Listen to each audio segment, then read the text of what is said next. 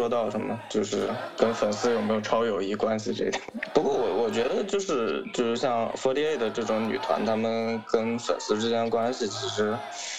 是比较是比较特殊的。怎么说呢？就像在我自己的印象里面，就是那种所谓传统的明星，就不管是乐队还是个人，或者甚至演员这种，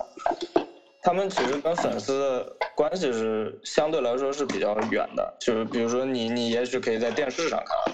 但你很，比如说我要是很喜欢刘德华，我可能很，我可能很难想象我会在线下碰到刘德华，就甚至跟他握手什么，就哪怕有也是非常难得的那种机会。但是。像 Forty Eight 这种团，他就很不一样。就比如说我，我只要我八十块钱买张票，我就可以去剧场里面对面看到他了。但是就同与此同时，虽然这种距离看起来很近，但这种距离是被就非常明显的就刻意的设计好的这样一种距离。嗯，对的，就是我认为在 Forty Eight 的粉丝里面是有一种嗯说法叫做离舞台上的他近一点，舞台下的他远一点。嗯，就是我们更愿意在，呃，他的舞台表演上面，或者说他的一些工作的场合，给他更多的应援，而尽量不去不去打扰他的生活状态，因为，嗯，在这个行业里面，那些成员是，就像我说，他是二十四小时的秀嘛，所 以大多数的大量的成员的精神状态是非常不好，嗯，所以有大量的人有爆出有抑郁症。嗯，或者说也有很多人有各种各样的心理的问题，嗯，几乎没有一个成员是在生活中心没有大哭过的，或者反复大哭过的。嗯，在他们的内部的呃后来的沟通里面，几乎每个人都被人听到过，或者说被人看到过呃那种崩溃的大哭是非常常见的，因为他们有大量的压力存在。他是要满满足粉丝的期许吗？他这个压力？还是公司各种各各种各样的压力啊，比如说他自己也是有自己的抱负的啊，但他的抱负和如果呃工作状态和抱负不一样，就像我们工作也会有各种各样的那个不不如意嘛。对。但是我们工作的时候已经二十四五岁了，他们是十四五岁，嗯，就是他们从一个初中生或者一个高中生的状态变成变成一个很复杂的职场，对吧？那个那个职场特别复杂。对，很复杂的职场，然后这里面又有大量的，呃，希望他好的粉丝，嗯，和大量的希望他不好看笑话的粉丝，这一定会出现的，嗯，是的，所以这，呃，支持者和 anti 是一定会成对出现的。那么，那这里面他还会面临到公司给的要求，要求成员在周围的人互相的那种。竞呃竞呃竞争的状态，嗯，然后自己没有办法达成自己想做到的，比如说舞蹈动作或者说唱歌的能力，各种各样的任务的达成，这里面都是有很多挑战的，所以他们有大量的压力存在。但我觉得某种程度上，这个是这个是无解的，因为就是像这种呃，比如说我们刚才说二十四小时在聚光灯下的这种状态，其实是就是他们的卖点。我我会我会有这种感觉啊！大多数人只有真正进入了，你才发现是这样的一个状态。嗯，这也是为什么有很多人参加，可能一年之内就会离开，就是他受不了。对，甚至有一种说法是说，公司给了你一年的体验期。嗯，就很多人会在知乎上问嘛。这个是不是有一年的体验期？就参加了这个团体，是不是有一年的体验期？在知乎上有很多这样的问题，但实际上你参加了这个团体，体验是一定体验到的，但是一定是要赔钱的，因为这里面有很大量合同有很多的问题。哎，那就是刚刚说到他没有完成舞蹈动作，就是我听到，就是我在公演的时候就听到，就是说其实每个位置是有不同的舞蹈动作。如果是一个群舞的话，呃。那呃，那比方说，我一直是我一开始我不被重视，我是在最后一排的边角上的一个成员。那他会不会，他怎，他有没有，就是虽然逆袭的可能性很小，但他应该也会有想逆袭，或者说想到站到前排，甚至站到 C 位。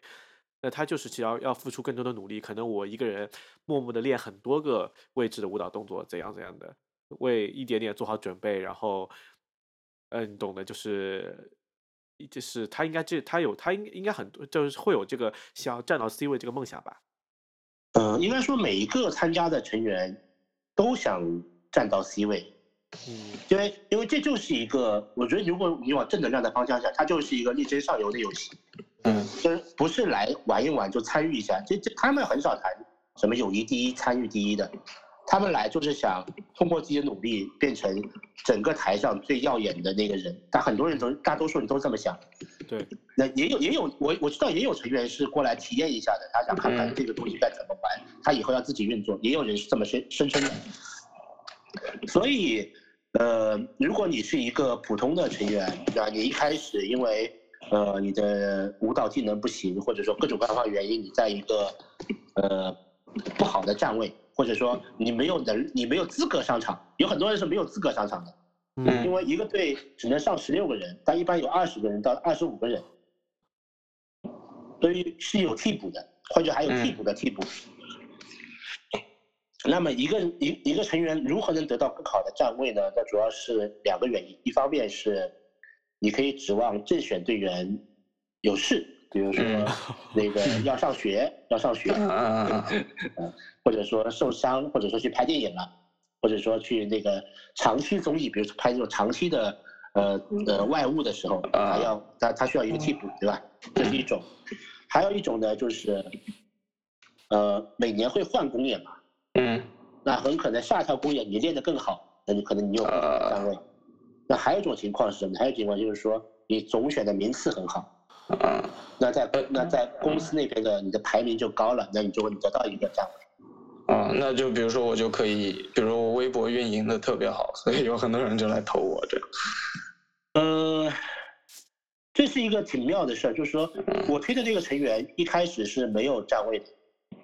大概到他的第三套公演才拿到一个十二号位。所以他一开始是在幕后的，他一开始是替补的替补，嗯就是十六个正选，嗯四个替补。他是第二十，他是他他三个替补，他是第二十号位，啊啊，所以要替补也没空，那可能他能上。哎，那我很好奇，你一开始是怎么，就是你是怎么知道他的？嗯，我知道他还是因为剧场，嗯这还是因为剧场，就是说，我认为 Forty Eight 的 idol 它的核心还是在剧场，就是说嗯，剧场是一个真的让人能真切感受到你是谁的一个地方。对对，他那那那那那位成员他也有非常多的努力，比如说他确实没有机会上场，那他只能去写微博，他写他把自己的呃童年的各种各样的经历啊、卡通啊，他他脑子里所有的事儿都，他甚至不太会用电脑，他就比如说花两天的时间写一写一篇微博出来，或者说更长的时间写一篇几百字的或者一千字的微博，讲一些小故事啊，变慢慢的变成有关注。那这种努力其实，一方面当然是会吸引路人粉，但另一方面其实是让那些 在剧场里认同他的粉丝觉得这样的追随更是可期待的。所以最后他拿到了一个很好的站位，当然是因为总选嘛。但是微博来的粉丝是不会投票的，就那所谓的泛人气是不会变成钱的。就很啊难转化，对，很难转化，因为你们已经参与过这个买票的过程，你知道花钱是有门槛的。而且门槛还挺高的。对对对，这不是说你你你随手随手打赏两块钱就能可以的。第一个，它需要很多钱；那第二个呢，真正愿意花钱的人是很多人是不计成本的，对吧？不计成本的，所以对他来讲的话，他对他的情况来讲的话呢，呃，我知道当最早的那批粉丝里面是很担心他，因为他不能经常上场，很担心某一天他就跑了，因为那时候有很多成员都是不能上场，或者说很辛苦啊，他就跳了几个月就不跳了，就回家了，这是很常见的。嗯，那那一期生二十六个走掉了十三个，二期生大概走掉了超过十二个人，嗯。这一共也没多少人，十十几个十几个的走，那大家是很慌的，所以很多粉丝是能去就一定要去，你因为你不知道哪一次是最后一次了。嗯就像你们那个礼拜天看的那次，有有很多粉丝如果没有来，那很可能他就要抱憾终身，对吧？嗯 或者他本来买了票了，但是因为家里有事没有来，那肯定是有很长的怨念的时间的。嗯所以他花了那么多心思让自己被看到。其实最激励的是那些在粉丝为他在剧场为他支持的粉丝啊啊，大家能看到他在做自己的能做的努力，嗯，然后呢，他也确实是有去练舞的，然后他就会被大家，因为他第一届总选拿了第六名嘛，嗯，对对，这是个蛮高的名次，就是一共只选，呃，十六个人，他拿到第六名。事实上，如果你们愿意去看视频的话，他完全不知道自己会被选中。他那个反应是一个很很很奇妙的反应，就是就是一个打酱油的人突然说 你你你在前期了，因为呃对 Forty Eight 的这个团体来讲，前期是一个很特别的一个区域，前七名是一个呃，因为从传统来讲，它叫叫神七嘛。哦，这个是从日本过来的是吧？对对对对，它只有那种十六叫做选拔，嗯，然后再往上面打就是前期，就是神七。再往上一档就是前三，嗯，所以他第一次就拿到了一个很高的位置，对，很高的位置。那他当然就有大量的反应是很，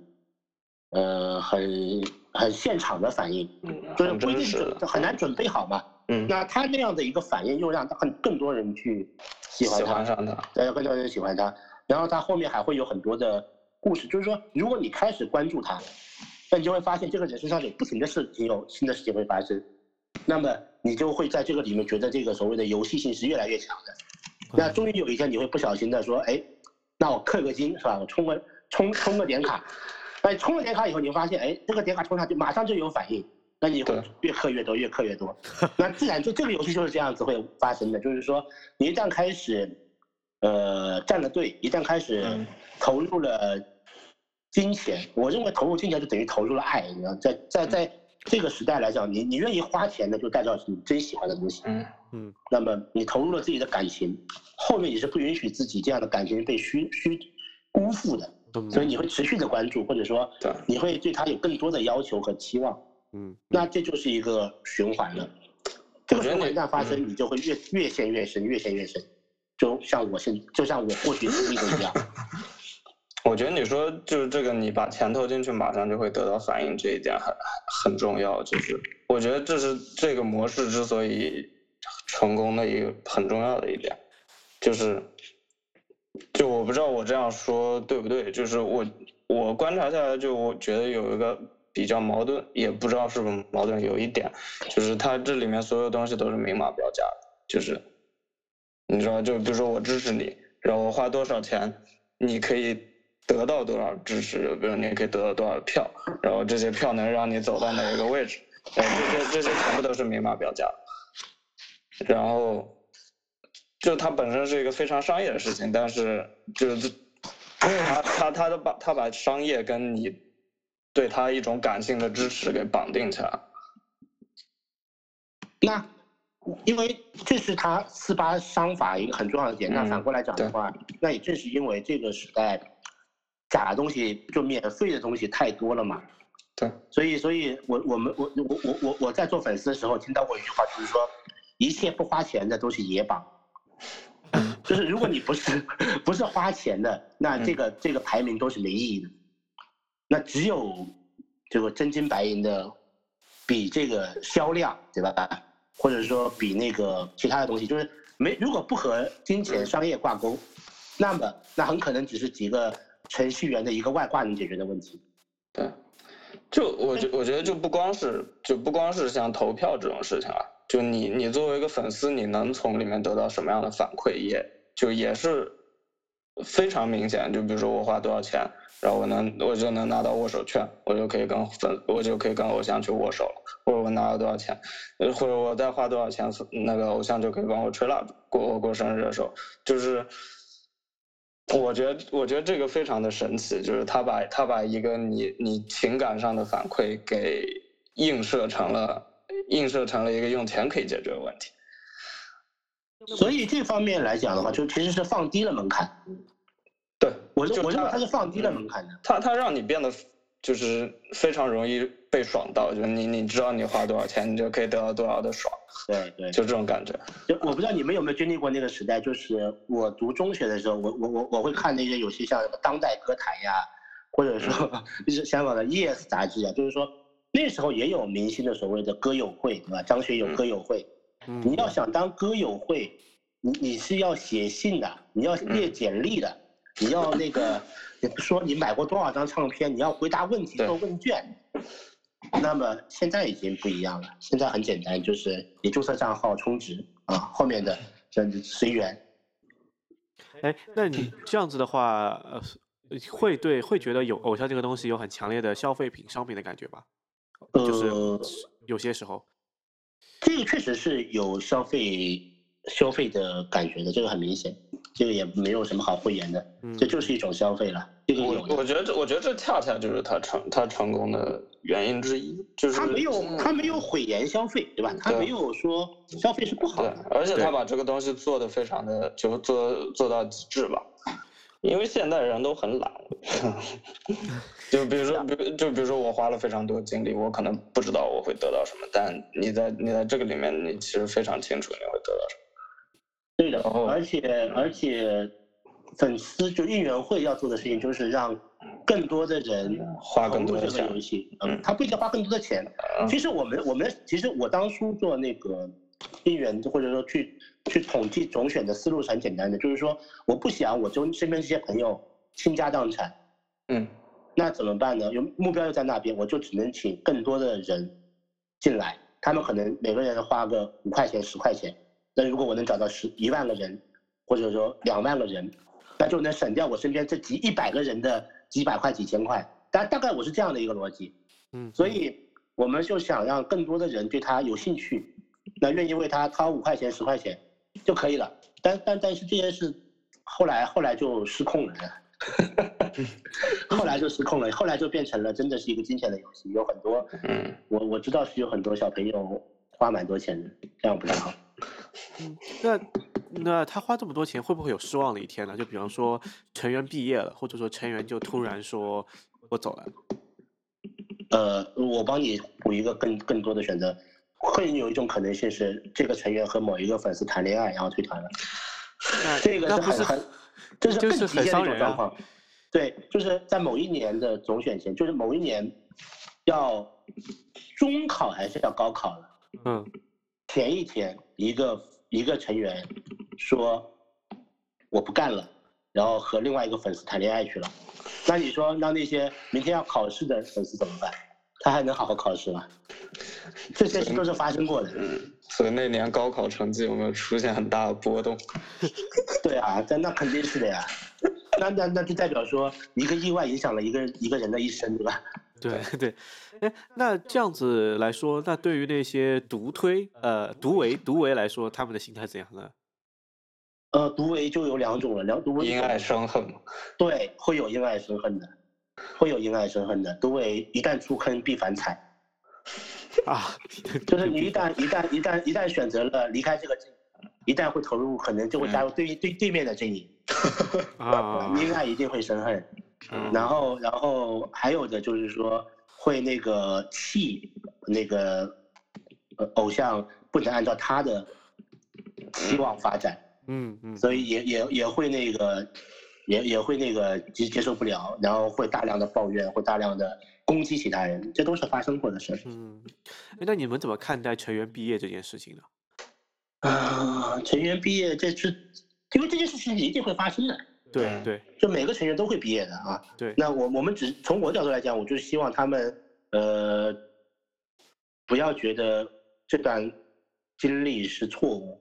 或者说如果他们已经很辛苦了，那早点离开，其实对他们来讲是解脱。嗯，我觉得是好的，就是说你你只要跟粉丝解释清楚你为什么要离开，或者说你你你确实是一个不得已的状态下，你要就结结束这件事情。我觉得大多数粉丝都能理解的，大多数粉丝都能理解的。比如说，你们已经看到一场最后公演了，你可以看到，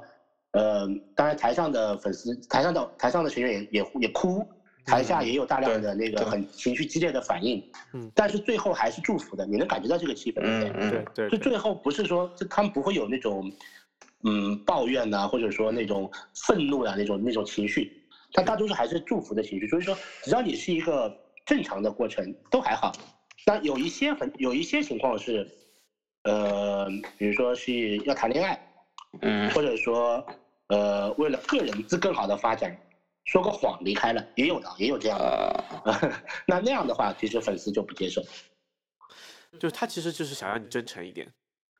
对对，这这其实真诚是蛮，其实是蛮蛮高的要求了。我很客观的说，真诚是很高的，啊就是在这个时候，真诚是很难的。但是这些粉丝都很希望，因为他自己对对方很真诚嘛，他就希望能被真诚的对待。对对对，所以如果如果你是一个 idol，然后你是真诚的对待粉丝，那么他一定会得到非常好的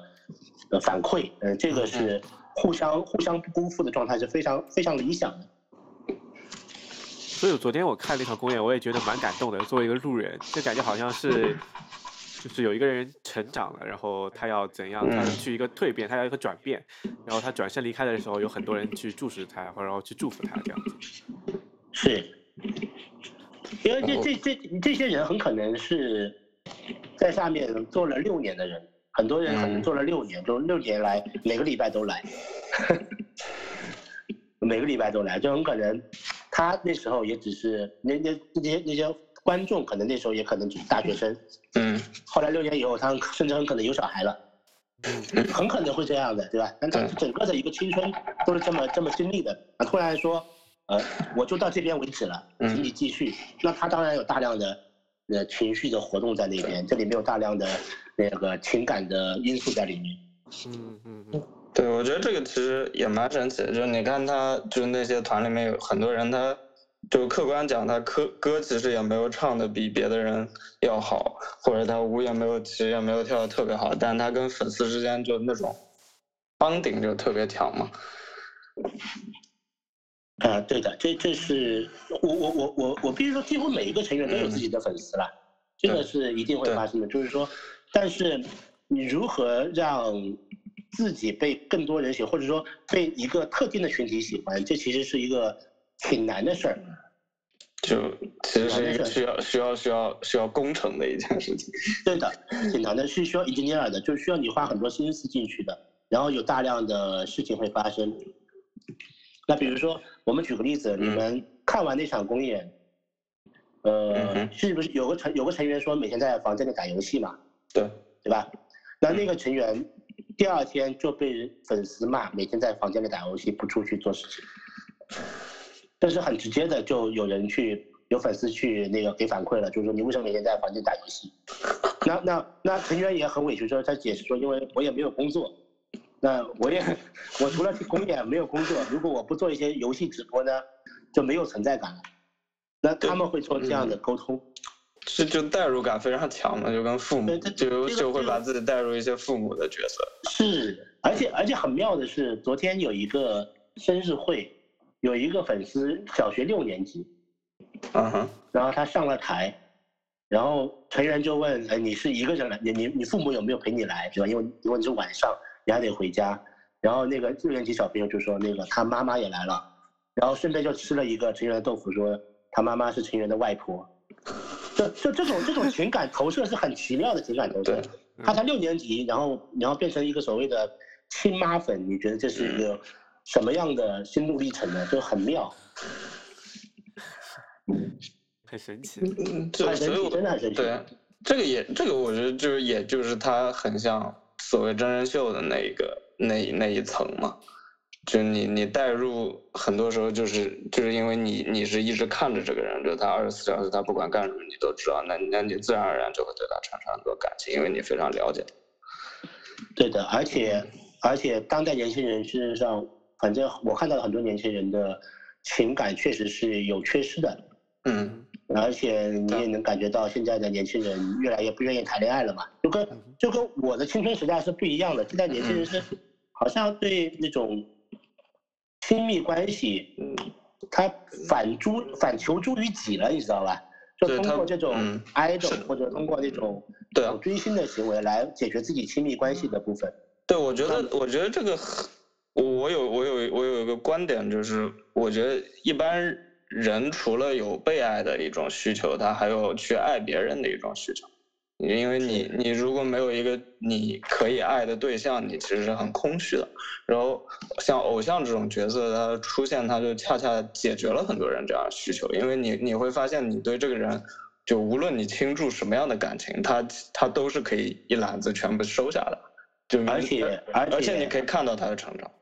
而且你有很多的对象可以倾注。对，就这个不是，你换一个。对啊，你挑一个你喜欢的，有那么多。对吧？就那么多，没错，就是有那么多。就这个，这个让你让你失望了，你换一个，从头再来一次。对，等于换了个号，又又又重新玩一次。而且你，而且你可以得到非常正面的反馈。就比如说，如果你很积极的参与，你你你你是可以看到他得到了一些什么，对吧？是。你你给他投票，然后他得到得到了一个名次，你这个成就感是非常强的。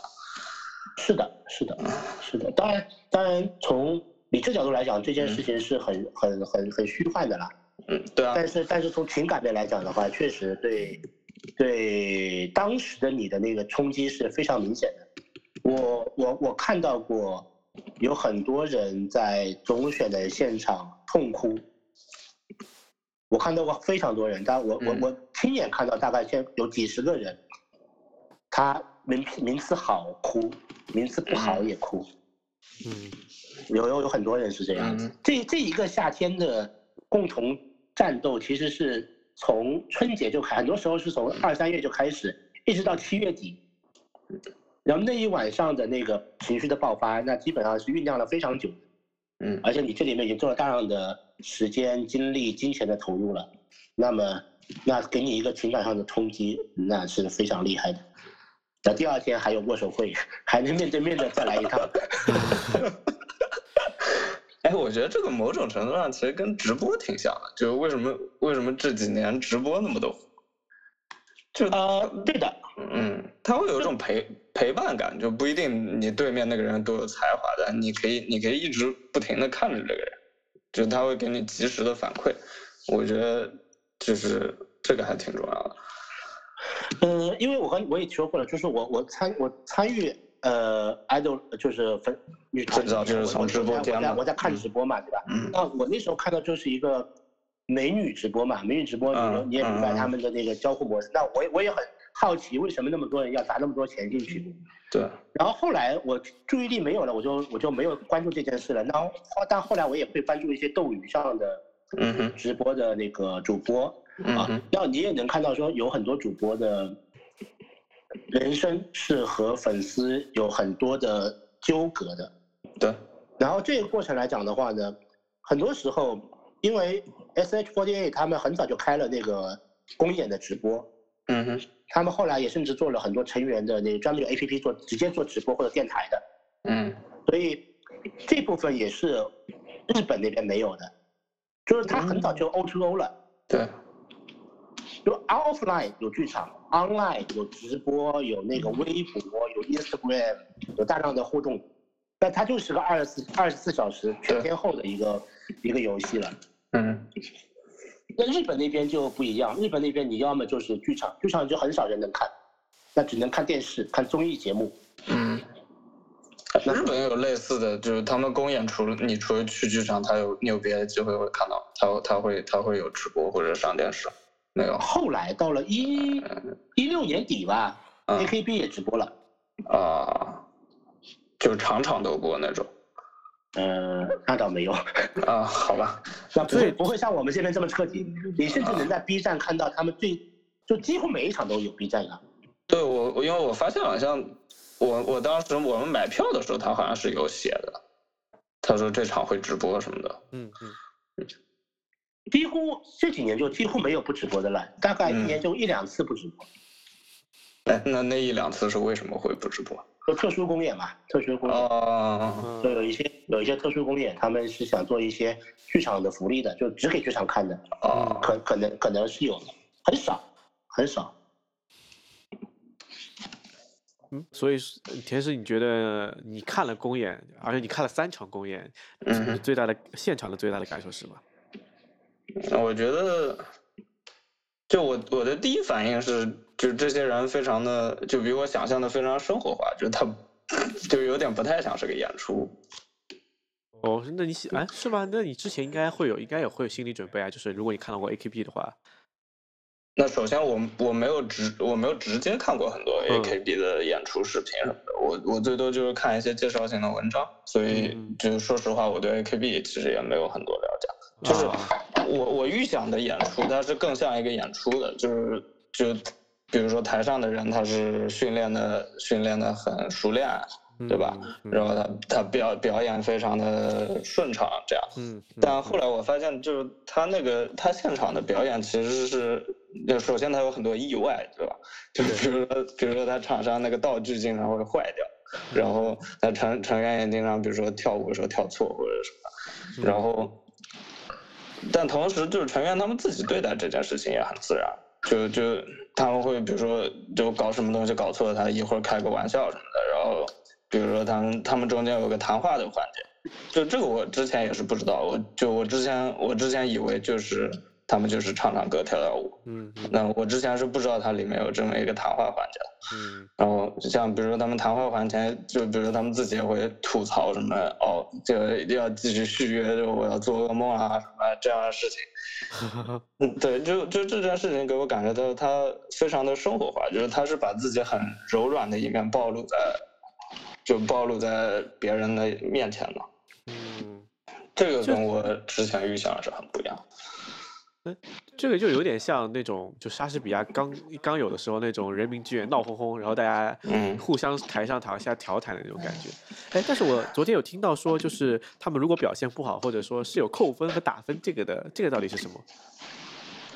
今年他们出出台了一种叫做扣分的制度，嗯就是如果你今天表现的不好，比如说态度不好，或者说嗯说错话，比如说说了粗口，对吧？嗯做做了不应该做的事，那就会扣分。那扣分呢，一方面是分数了，另一方面其实会扣收入的。他们会把这部哦扣钱、扣到的钱投入一个彩池，嗯，然后拿去嘉奖那些表现好的成员。啊，啊，这个东西很感觉很制造内部矛盾。就你知道运营就是这样子的，这个这个更容易操作了。我觉得对对运营来讲，做一档好节目比做一个好规定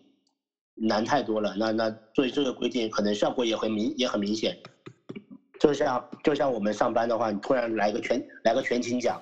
或者来一个迟到罚款，嗯那那那那个效果是很明显的，嗯但只是对真的工作内容不一定是有帮助的。嗯嗯，呃，然后我昨天看公演的时候，感觉这个公演是有个主题的，对吧？然后是有一是有个未来主题，然后感觉就是像那种什么现在那个有个很火的手游《少女前线》那样，就是就是有个少女队，然后拯救世界或者什么样，在在或者说在那个末日后的一个什么生存啊，类似于这样子的感觉。对，就是这个公演的制度也是从日本过来的，就是嗯早期他们跳的都是 AKB 的公演，或者就是 AKB Group 的公演，就是嗯他们挑了最好的那几套公演都拿过来了。然后到了那个一六年，他们就那个解散加盟嘛，嗯然后他们就开始自己在国内找音乐人来来来做公演，甚至在一一五一六年的时候，有粉丝自己拿 MIDI 编编了一整套公演。就是写写写歌词，做 MIDI 的伴奏，然后写这个主旋律为什么要这么做，然后这首歌这是什么？他有有有有粉丝做过这件事情的，有有被采用吗？嗯没有。好吧，然后然后但是但是我但是那时候还蛮我大家觉得蛮用心的。然后他们后来就找了不同的音乐人，包括找了台湾的音乐人和本地的音乐人，比如说给那个薛之谦写歌的甘世佳，嗯嗯甘世佳写了好多首他们的歌，然后就一套公演大概需要二十多首歌，嗯而且这二十多首歌就像我们以前谈到的企划专辑一样，是有一个主题的，对，它会有一个完整的像音乐剧一样的故事，有有有情节线，对吧？一二三四五会连起来的。然后这这这一套来讲，其实工程量还挺大的，对因为每一首歌你还要排舞，对，还有相应的服装布景什么的都得准备对。对，没错。所以这个成本其实蛮高的。然后现在来讲的话呢，他们呃大概已经做了快十套公十几套公演了，因为嗯广州和北京也自己在做公演，嗯。广州、北京自己也能做公演。现在那一套公演这样的一个核心，就是如果说我是一个路人，我可能会进来是看表演的，它这个公演的核心是什么呢？呃，公演的核心其实，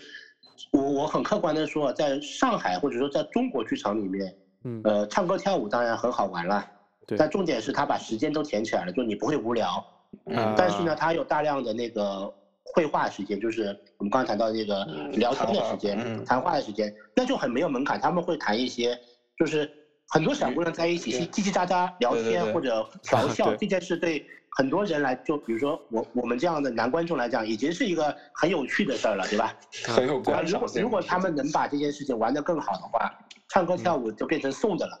嗯所以你你本来因为你不可能让他们聊两个小时，那就变成德云社专场了。嗯他们只要聊个，比如半个小时，然后再跳歌、唱歌、跳舞半个一个半小时，嗯那么你的情绪其实是能得到一个非常好的放松的。因为我知道你们看完，你你其实大多数你也听不到，你听不清歌词是什么的，嗯嗯嗯，你听不清歌词是什么，就是说，真正听歌的人都是看直播的，因为直播有字幕。但是现场的话，现场的话，你只能感觉到就是说这个情绪、